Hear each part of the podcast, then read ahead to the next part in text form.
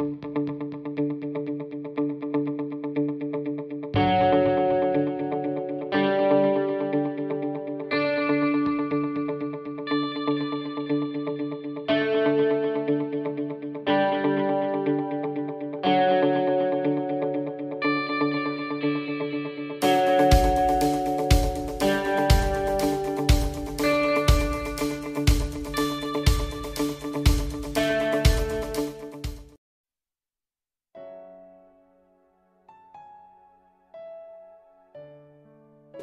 entrar justamente na palavra que vamos trazer hoje, que é falar sobre missões e adoração.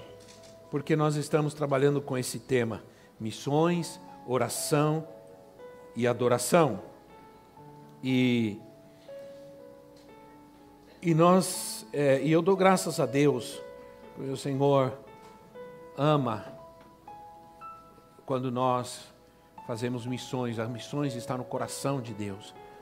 Deus é, é, ama tanto missões que Ele nos deu o seu único filho e Ele foi um missionário. Ele foi um missionário. Ele saiu da sua terra, deixou toda a sua riqueza e a sua glória e veio para ser um missionário entre nós, né? Aleluia. Salmos. Acabamos de cantar ao Senhor. É bom cantar ao Senhor, né? É bom. Mas nós temos 41 salmos na Bíblia que nos mandam cantar ao Senhor. nos mandam cantar ao Senhor. O nosso. Eu, eu, eu, estava pensando sobre isso. A gente tem algumas expressões que elas são muito coloquiais, elas são muito fáceis de entender, são muito atuais. Quando a gente adora ao Senhor, o nosso modo carne é desativado e o nosso modo espírito é ativado. né? Por isso que eu disse, às vezes a gente começa cantando e termina adorando. Então, o louvor nos leva à adoração. Então, não é só cantar. A gente canta, mas quando a gente se concentra no fato de que estamos adorando, então nós verdadeiramente conseguimos entrar no altar de Deus, na presença de Deus. Né? Se o Senhor é Senhor da nossa vida, a adoração é uma prioridade. Aquilo que eu disse dias atrás, se, se, o Senhor é Senhor na minha vida, e se eu sou um adorador, eu não tenho nenhuma, eu não tenho nenhuma luta, nenhuma dificuldade em escolher, em decidir escutar uma música que adora a Deus e não escutar uma que não, que não foi feita para adorar a Deus. Eu não tenho nenhuma dificuldade, nenhum problema com isso, não tenho nenhuma luta não tenho nenhum incômodo em decidir o que é melhor para mim e o que não é, o que me convém e o que não me convém. Porque a palavra de Deus, na verdade, o que diz é: tudo me é lícito, eu posso tudo, mas nem tudo me convém. E a questão é ser capaz de não ter problemas em decidir o que me convém e o que não me convém. Então não é uma questão de não poder, mas é uma questão de decidir. E um adorador é quem realmente pode fazer isso. Ele é, ele é capaz de escolher. Então, a, a prioridade é adorar. Sempre. Diga comigo, prioridade. Adorar. Sempre. Depois vem servir, sacrificar, evangelizar. Sempre. O servir a Deus e todo o demais que nós fazemos deve fluir de uma adoração, de uma vida de adoração, de um adorador. Por isso, é fácil entender, porque muita gente na igreja não está nem aí para evangelizar, falar de Jesus, alguns nem orar, outros muito menos ler a Bíblia. É, por quê? Porque não está vivendo como um adorador. É uma pessoa religiosa, vai à igreja, assiste o culto, mas adorar não é aquilo que nós fazemos aqui só no domingo, que alegra o nosso coração, não. Adoração é um estilo de vida, é um modo de viver diante de Deus e diante dos homens. Né? Aí, isso está muito claro, isso está muito claro desde o Antigo Testamento. E entra no Novo Testamento da mesma maneira, mas isso está claro, por exemplo, Ezequiel, profeta Ezequiel, capítulo 44, falando sobre o sacerdócio, o sacerdócio, perdão, sacerdotes ou sacerdócio, Ezequiel 44, 15, 16, Ezequiel, profeta Ezequiel 44, 15, 16, assim: Contudo, os sacerdotes levitas e descendentes de Zadok, e que fielmente executaram os deveres do meu santuário, quando os israelitas se desviaram de mim, se aproximarão para ministrar diante de mim. Eles ficarão diante de mim para oferecer sacrifícios de gordura e de sangue, palavra do soberano Senhor. Só eles entrarão no meu santuário e se aproximarão da minha mesa para ministrar diante de mim, em primeiro lugar, e em segundo lugar, realizar o meu o meu serviço. Para ministrar diante de mim, isso é, para adorar e para realizar o meu serviço. Esse era o trabalho do sacerdote. O sacerdote, ele, ele, se, ele se colocava entre Deus e os homens. A tarefa do sacerdote é fazer a comunhão, a comunicação do homem com Deus. E a, e a, e a, e a, e a propósito do profeta era trazer de Deus para o homem. Então o, sacer, é, é, é, o sacerdote tinha esse propósito de ministrar ao Senhor e levar os sacrifícios de todo o povo, a comunhão do próprio povo a Deus. Esse é o trabalho do sacerdote, esse é o nosso trabalho sacerdotal. Somos sacerdotes, todos nós somos sacerdotes. Ele nos fez, diz Apocalipse capítulo 1, nos fez reis e sacerdotes para o Senhor nosso Deus. Então, todos nós, agora, através de Cristo, exercemos um sacerdócio. Há um sacerdócio no lar, há um sacerdócio na família, em todo lugar. Agora, para o sacerdote, que era um ministro, adorar ao Senhor era uma prioridade. E como resultado disso, ele servia. Ele servia. Então, o grande problema de muitas pessoas é, é, é por isso que Deus não está buscando gente boa. Deus está buscando, não, Deus está buscando gente perfeita. Deus não está buscando gente santa. Você não deve dizer assim: ah, o dia que eu estiver bem, que eu não estiver fazendo nada errado na minha vida, eu vou buscar a Deus. Não. Você tem que buscar a Deus do jeito que você está, meu filho. Né, irmão? E ruim, arrebentado, destroçado, não tem problema, é assim que Deus quer. Porque aí é, é, quando Deus. Gente que acha que não precisa de nada, não precisa nem de Deus. Né? Gente que acha que está tudo bem, que não tem problema nenhum, que não precisa nem de Deus na sua vida.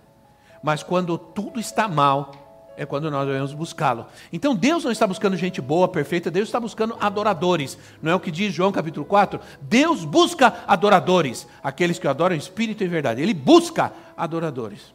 Porque adoradores são pessoas transformadoras. Né? Então, ah, irmãos, ah, infelizmente o que nós temos às vezes é uma vida cristã farisaica. Uma adoração farisaica, isso é, porque é porque estamos julgando, estamos num lugar onde devemos adorar a Deus e estamos julgando o que os outros estão fazendo. Estamos julgando se que os outros estão fazendo é certo, é errado, é de Deus, não é de Deus. Estão olhando para a vida dos outros e somos verdadeiros fariseus. Um dia um fariseu estava orando e ele estava eh, orando e levantando na praça, orando bem alto, dizendo: Oh Senhor, obrigado, porque eu faço tudo certo, porque eu jejuo tantos dias. Olha como eu estou amarelo de tanto jejuar e com as mãos levantadas gritando na praça. E num cantinho lá estava o publicano, o pecador, dizendo: Oh Senhor Oh, você tem misericórdia de mim que sou pecador, não sou nem digno, Senhor. E, nós, e muitas vezes nós vivemos assim, vivemos uma adoração farisaica. O fariseu é aquele que acha que ele, tudo que ele faz, pensa, acha, é, lê, é, de, é, tem, interpreta, é certo, e que todo demais está é, tudo errado. Hum? Então, ah, algumas pessoas supostamente adoram, supostamente, mas não estão servindo. Ah, porque o que nos motiva a servir, a ir, é a verdadeira adoração. Ah, engenheiros, e aí escute bem, escute bem.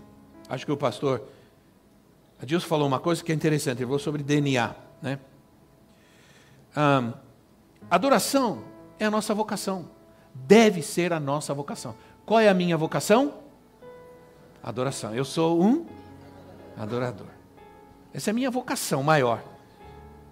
E a adoração deve estar em tudo que nós fazemos todos os dias da nossa vida. Eu sou um engenheiro, eu sou um médico, sou um advogado, eu sou um pedreiro, eu sou um bombeiro, eu sou um faxineiro, eu sou o que eu seja o que eu for. Esse é meu trabalho, mas a minha vocação é ser um adorador. Nós temos alguém aqui na igreja, todo conhece o Jorge, né? O Jorge é pedreiro. E o Jorge? Um dia eu fui visitar uma irmã e o Jorge estava trabalhando na casa dela, estava fazendo um muro e a, e a calçada. E ela, e eu cheguei, ele estava lá, abracei ele, estava cantando, entrei.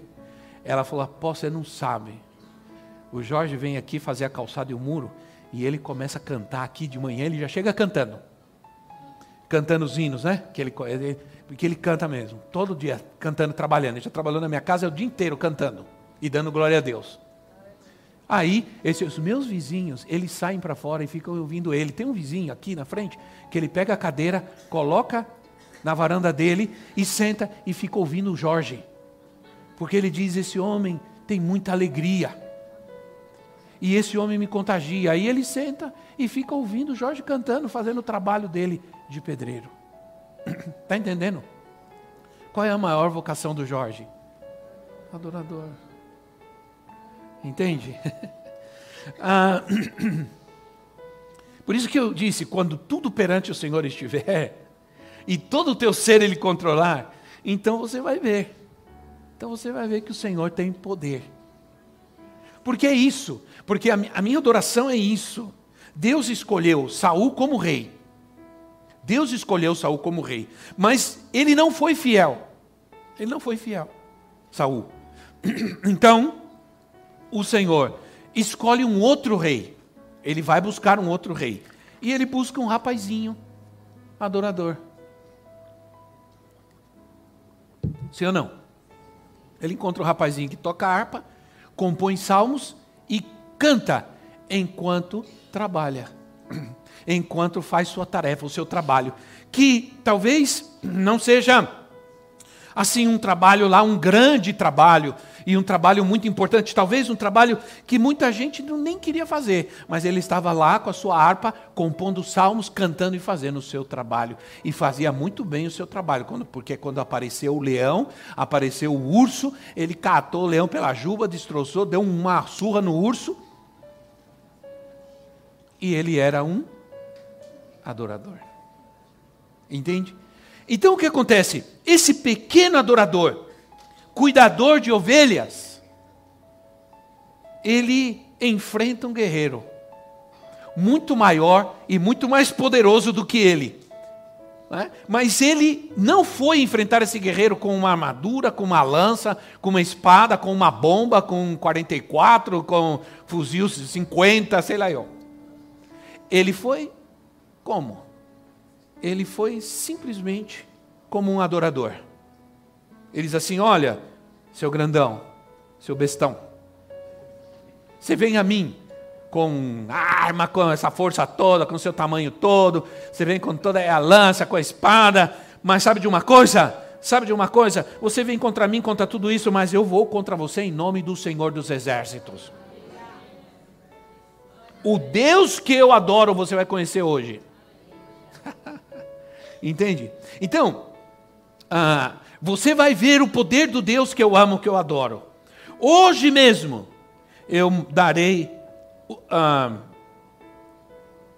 cortarei a sua cabeça, entregarei você às aves dos céus. Aí, aqui diz assim: todos aqui saberão que não é por espada ou por lança que o Senhor concede vitória, pois a batalha é do Senhor, Ele entregará todos vocês em nossas mãos. Menino ousado, menino bravo, menino forte, hein?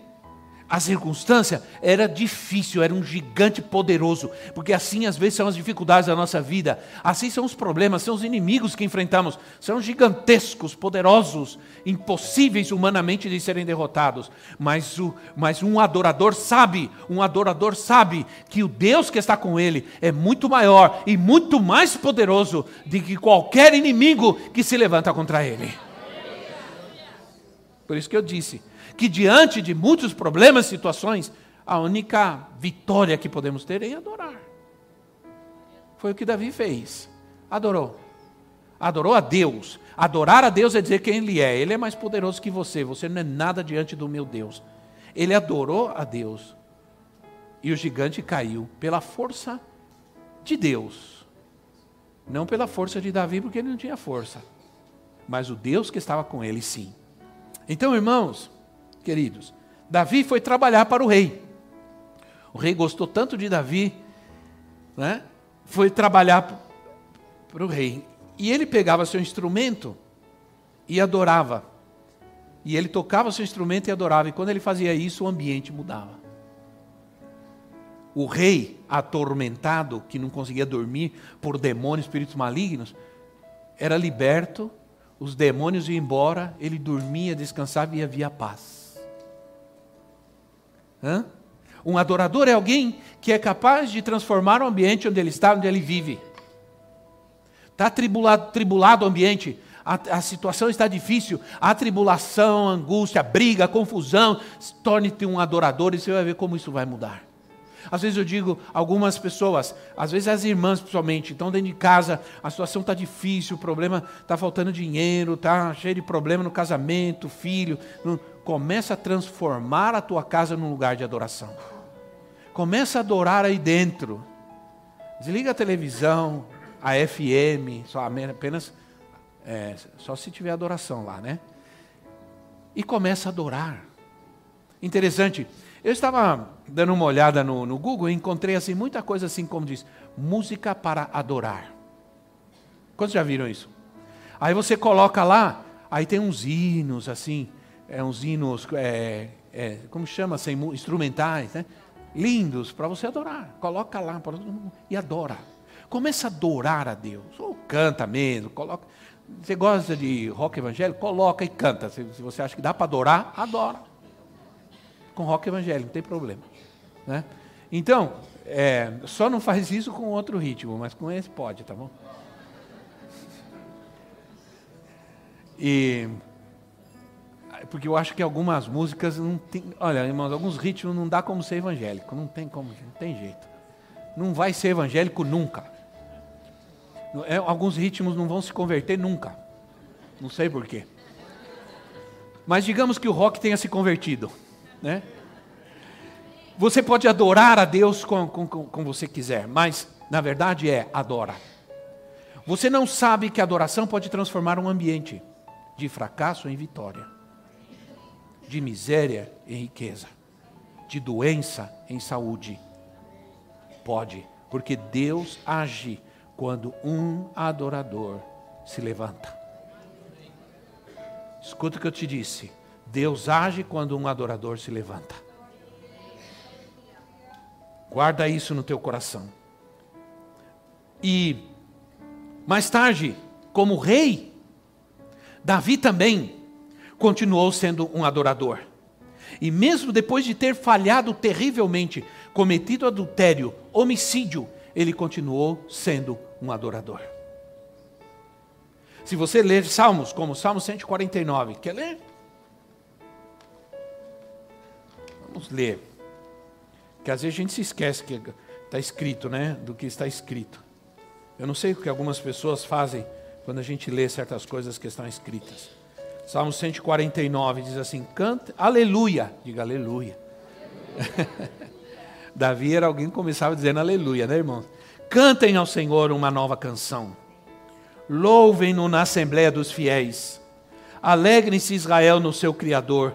Exulte o povo de Sião no seu Rei. Louvem eles o seu nome com danças. Ofereçam-lhe música. E com tamborim e harpa. Bom, harpa é um instrumento muito melodioso, mas tamborim não é. Tamborim faz barulho, sim ou não? O Senhor agrada-se do seu povo, ele coroa de vitórias oprimidos. Regozijem-se os seus fiéis nessa glória, em seus leitos, cantem alegremente. Altos louvores, altos louvores. Às vezes a gente, quando vai começando a ficar de mais de idade, o som alto, né, irmão? Sim ou não? mas não tem jeito. Aqui diz assim: altos louvores. Né, irmão? Som na caixa, irmão. Manda bala. Né? Som na caixa. Altos louvores. Cantem alegremente. Cantem com alegria, não com cara de gente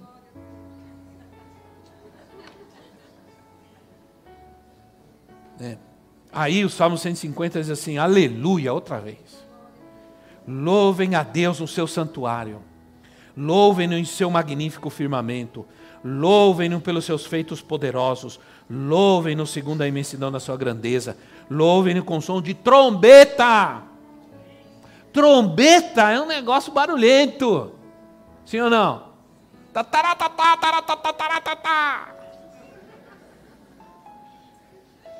Louvem-no com tamborins, com harpa, com danças, louvem com instrumentos de corda, com flautas, louvem-no com símbolos sonoros, que são sim, símbolo, símbolos, símbolos?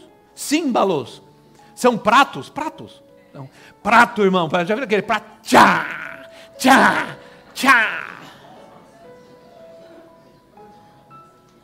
Tem gente já tremendo agora de medo aí no lugar. Né?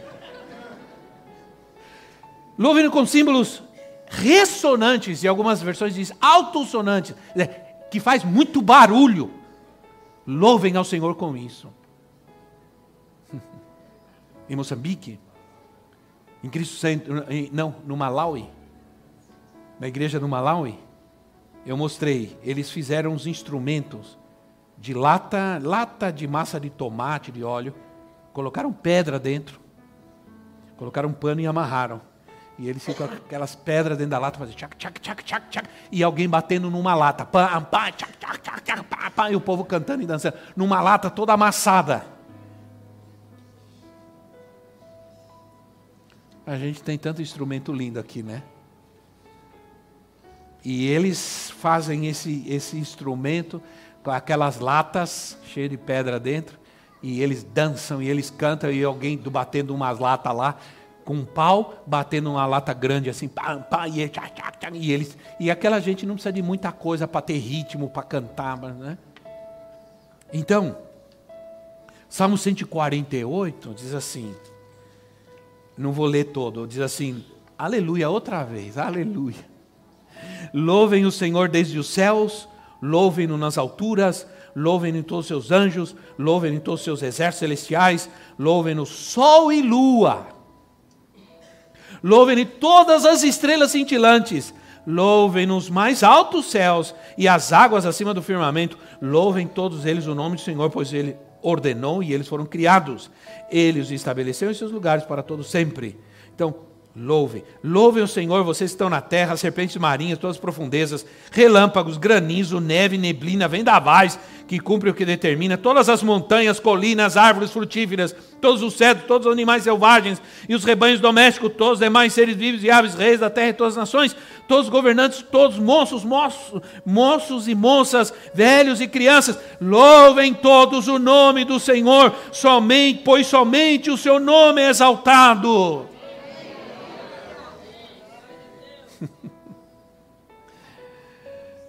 Quando eu era criança, meu pai me obrigou a estudar música. E aí você já conhece a história do bendito trombone. Que eu não queria de jeito nenhum tocar aquele negócio. Mas aí eu tinha que ensaiar, porque eu tinha aula e, e eu comecei a tocar na orquestra com nove anos de idade. E eu não queria fazer passar vergonha.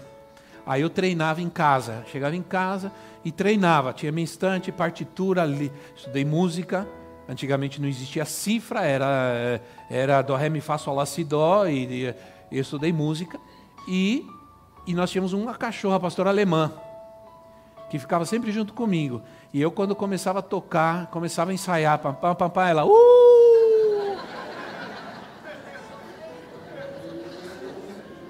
Eu começava a tocar, ela, uh! Uh! Ficava todo o tempo comigo e virou até aquela coisa da família quando chega as visitas. Olha, vê o que ela faz. Aí pega o trombone lá, menina. Aí ia lá buscar o trombone. Eu buscava o trombone para a cachorra cantar. E não tinha jeito, Porque eu colocava ela para fora do quarto, fechava a porta, ela ficava na porta, eu tocando ela. Uh! Eu não sei porque ela fazia aquilo. Eu não sei se era por causa do som do trombone ou porque ela podia estar adorando a Deus, quem sabe? Né? Eu sei que era uma coisa triste, eu ficava muito bravo. Cala a boca, fica quieta, E eu não conseguia tocar. E se eu tocava mais alto, ela mais alto ela o tempo todo. Né? A adoração nos impulsiona a obediência. Tem alguém que está se divertindo aí, né? A adoração nos impulsiona a obediência. Se a adoração não nos sensibiliza e não nos impulsiona a obediência, não é adoração, é apenas cantoria. Se a adoração mexe comigo, me sensibiliza, me motiva e me impulsiona a obedecer, é adoração. Se não, é cantoria. Quando Isaías estava no templo e, uma, e teve uma experiência com Deus, no momento da adoração, ele simplesmente respondeu com, obedi com obediência: Eis-me aqui, envia-me a mim. Nós não devemos viver um evangelho que me obriga. Eu sirvo porque sou obrigado. Eu vou à igreja porque sou obrigado. Eu toco porque sou obrigado. Eu ministro porque eu sou obrigado. Eu, eu tocava porque eu era obrigado. Né? Eu tinha. Aí os, os caras tinham mania de, de, de, desfilar, às vezes na cidade, lembra disso? A banda saía desfilando nessa época. Eu, tinha, eu falava, meus amigos, eu morava numa cidade pequena, eu falei, todo mundo vai me ver aqui. Aí eu pegava uns pregadores assim, colocava a partitura bem alto assim, para esconder o meu rosto. Para que ninguém me visse. Eu estava marchando, aí tinha que marchar ainda. E todo mundo vendo. Aí, olha lá o Rubinho lá, olha ele lá. Aí na escola, irmão, oh meu Deus do céu, viu? A escola eu entrava, já vinha um brincando comigo. Era duro, viu? Mas a verdade é que a base da lei de Deus ao seu povo foi: aqui está o que eu quero o que eu exijo. Isso foi. Você deve escolher obedecer ou desobedecer. Se você escolher obedecer, você foi, vai ser abençoado. Se você escolher desobedecer, você vai ser amaldiçoado. Simples. Não, não, não, se, não, não temos que é, é, é, conjecturar ou trabalhar muito sobre isso. Essa é uma coisa muito simples de se entender. Essa escolha depende de quanto estou em intimidade com Deus. Quanto mais longe de Deus estou, mais desobediente eu me torno. Tem que saber que a sua escolha determina seu êxito ou seu fracasso. Se você escolher a Deus hoje, a ser um adorador, você está escolhendo a bênção. O êxito na tua vida começa hoje mesmo. Né? Essa é a proposta de vida de Deus. Pronto.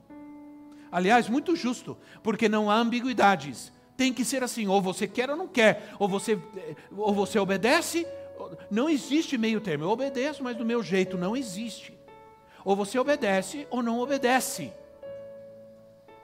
Com Deus não há ambiguidade, você não caminha, você não transita em dois caminhos na vida cristã, há um só caminho, e esse caminho não é uma ideologia, esse caminho não é um pensamento, não é uma ideia, esse, esse caminho é Jesus. Eu sou o caminho, a verdade e a vida. Né? Tem que saber que a sua escolha determina isso. Não adianta dizer que adora a Deus, mas viver um estilo de vida que o afronta. Não adianta. Na medida que conhecemos a Bíblia e nós estudarmos a Bíblia com sinceridade, nós vamos descobrir que a Bíblia não é um livro de regras, a Bíblia é um livro de princípios. De princípios de Deus para serem vividos. Quando entendemos que a nossa vida, a nossa própria vida, é um instrumento de adoração a Deus, tudo vai mudar. Tudo vai mudar. Eu gosto de uma das versões de Romanos, capítulo 12, versículo 2, que diz assim: Não vivam. É, não vivam como vivem as pessoas desse mundo. Não vivam como vivem as pessoas desse mundo. Outras versões dizem, não vos conformeis com esse mundo. Mas essa versão diz, não vivam como vivem as pessoas desse mundo, porque vocês são adoradores. Vocês são gente de gente de mente transformada. Amém, irmãos? Por que há tanta gente que não evangeliza na igreja, não fala de Jesus, não expõe sua vida cristã, seus valores? Porque isso é uma questão de obediência. Se não há obediência, se não há oração, adoração, né? obedecer a Deus é tua adoração. Diga, obedecer a Deus é minha adoração. Por isso, ofertar, levar o dízimo e oferta, isso é adoração, porque é obediência, porque é um ato, todo ato que parte, escute bem, todo ato que parte de uma obediência a Deus se torna uma adoração. Amém, irmãos? Amém? Então, por isso a adoração nos transforma. Com isso eu vou caminhar para o final do que eu estou dizendo. Por isso a adoração é, é, nos transforma. 2 Coríntios capítulo 3, versículo 18. 2 Coríntios 3, 18 diz assim: E todos nós, que com a face descoberta contemplamos a glória do Senhor, segundo a sua imagem, estamos sendo Você está lendo, irmão?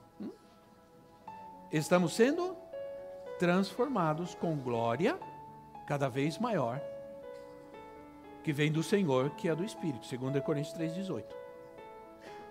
Então, assim, segundo a imagem, estamos sendo transformados. Presta atenção, aqui diz: não fomos transformados, diz, estamos sendo transformados. Fala de um processo contínuo.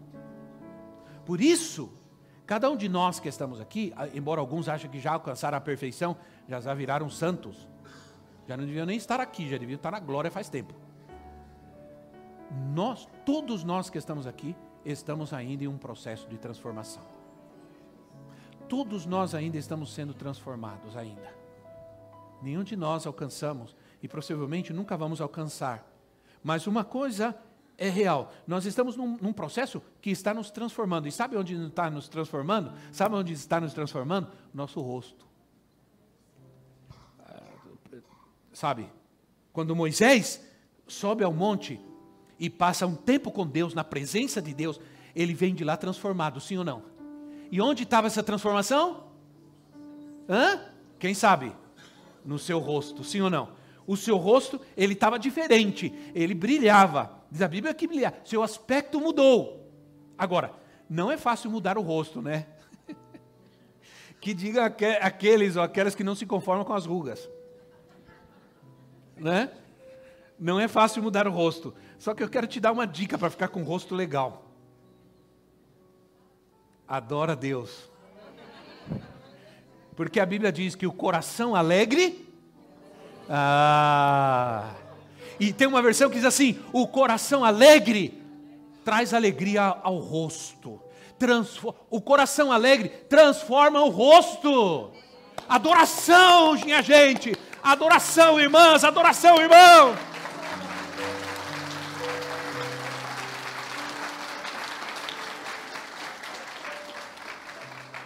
Adoração gasta menos. Provérbios 15, 13 é uma versão que diz assim: a alegria do coração transparece no rosto, mas o coração, ah, o coração angustiado oprime o espírito, mas o coração alegre transparece no rosto, né? Então, e não é verdade que os médicos dizem que a, a, a, a parte do nosso corpo onde nós temos mais músculos é o rosto? Sabia? Que quando você sorri, você mexe uma quantidade enorme, enorme de, de músculos. De músculo. Então, por isso tem gente por aí que já fez tanta cirurgia que não consegue nem sorrir mais. Sorrir assim, ho, ho, ho.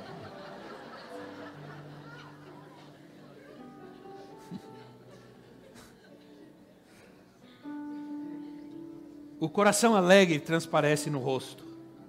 Alguém que tem um coração sincero e verdadeiro não adora com cara de peixe morto, irmão. Todo o seu ser se envolve nesta adoração. Toda a sua vida se envolve nessa adoração. Tudo que você é, o que você tem, o que você possui, seu corpo, suas emoções. Por isso é bom sorrir, porque Ele nos deu isso, é do Senhor, nos alegrarmos, sorrirmos, sim ou não? Quando Neemias resolveu trazer restauração à cidade, trazer transformação a uma cidade que estava em cinzas, que estava completamente destruída. A preocupação de Neemias era trabalhar, mas a preocupação maior dele, sabe qual era? Restaurar os cantores e os levitas. Gente que adorava, gente que ministrava e ao mesmo tempo trabalhava e servia. E diz a palavra que eles adoravam, ministravam ao Senhor, trabalhavam, serviam e guerreavam. Eles tinham a pá numa mão, a lança noutra mão e adorando ao Senhor. Reconstruíram a cidade. Os inimigos não podiam acreditar que eles conseguiram reconstruir os muros e estavam reconstruindo uma cidade destruída apenas com uma mão numa arma, outra numa pá, numa enxada e outra adorando ao Senhor. Um adorador é alguém transformador. E é isso que Deus quer para a sua vida. Fique em pé no seu lugar. Aleluia. Aleluia.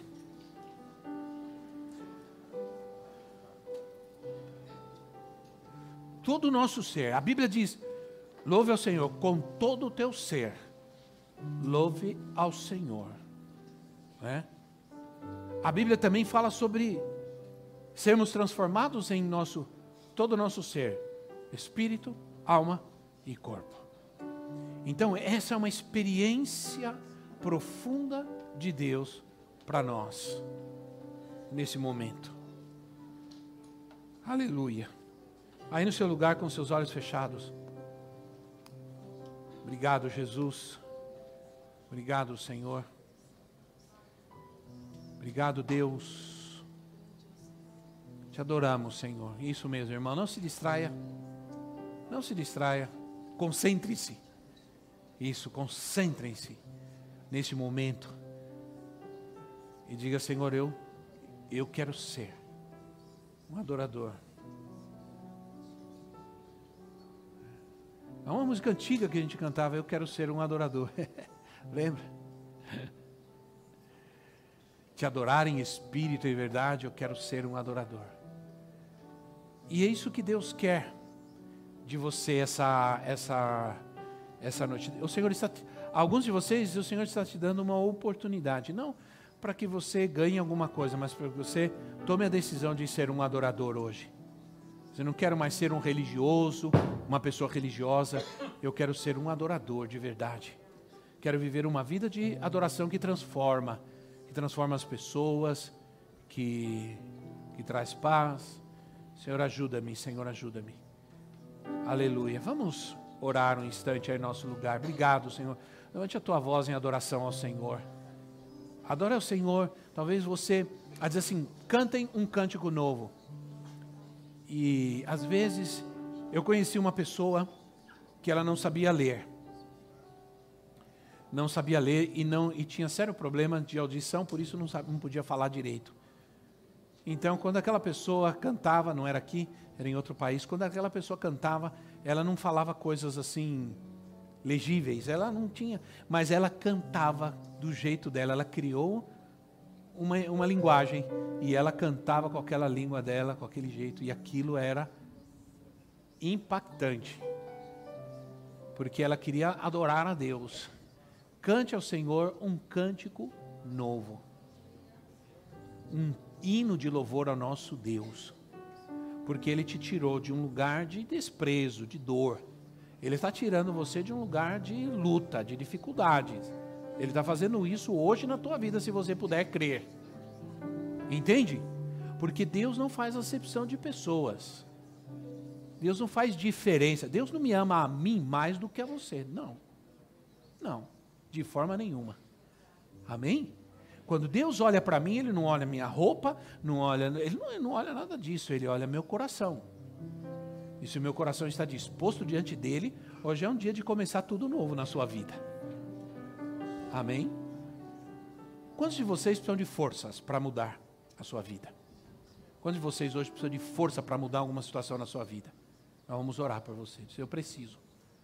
Eu preciso de forças para vencer algumas batalhas que estou vivendo na minha vida. Alguém me escreveu e disse: ore por mim, porque eu estou enfrentando muitas batalhas e vamos estar orando por você hoje. Vamos orar pela tua vida hoje. E o Senhor vai tomar. Olha, irmãos, cinco, rei Josafá, cinco exércitos levantaram contra Israel.